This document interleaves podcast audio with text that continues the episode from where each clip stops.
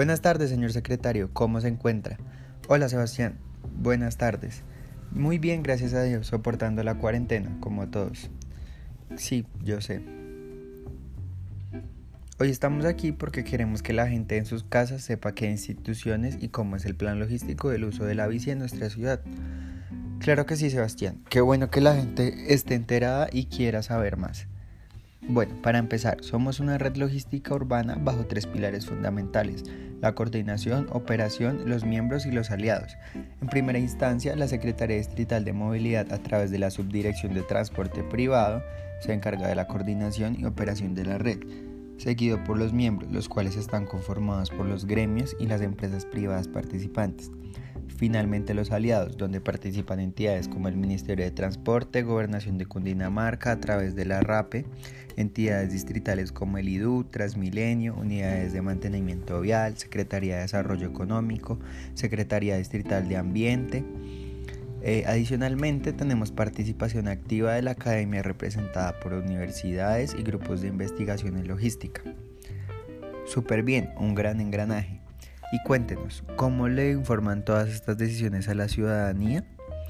Bueno, Sebastián, principalmente la RLU se mueve por medio de la comunicación continua a sus participantes, mediante boletines periódicos, informativos, redes sociales y diversas reuniones y encuentros bimensuales que se realizan para la socialización de los frentes de acción.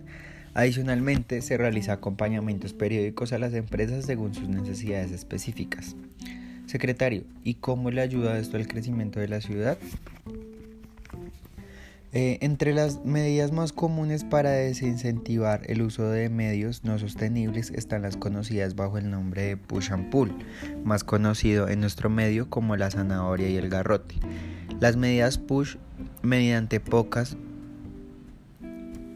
mediante poco populares entre usuarios del automóvil buscan fundamentalmente empujar o alejar a los usuarios del automóvil de ciertos comportamientos y actitudes.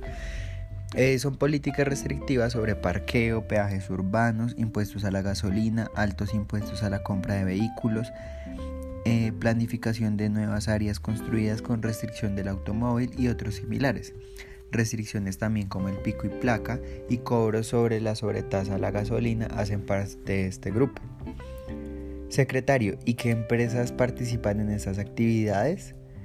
Eh, contamos con una base de datos de más de 200 empresas, gremios, entidades públicas y académicas a las que se les envía información regularmente, de las cuales participan activamente 43 miembros a través de reuniones, talleres y demás encuentros que se realizan, entre las cuales está la ANDI, FENALCO, ANALDEX, Cámara de Comercio, entre otros. Bueno, señor secretario, muchísimas gracias por toda la información que nos brindó el día de hoy. Y pues bueno, nos despedimos esperando que hayamos aprendido un poco más en nuestra sesión Entérate.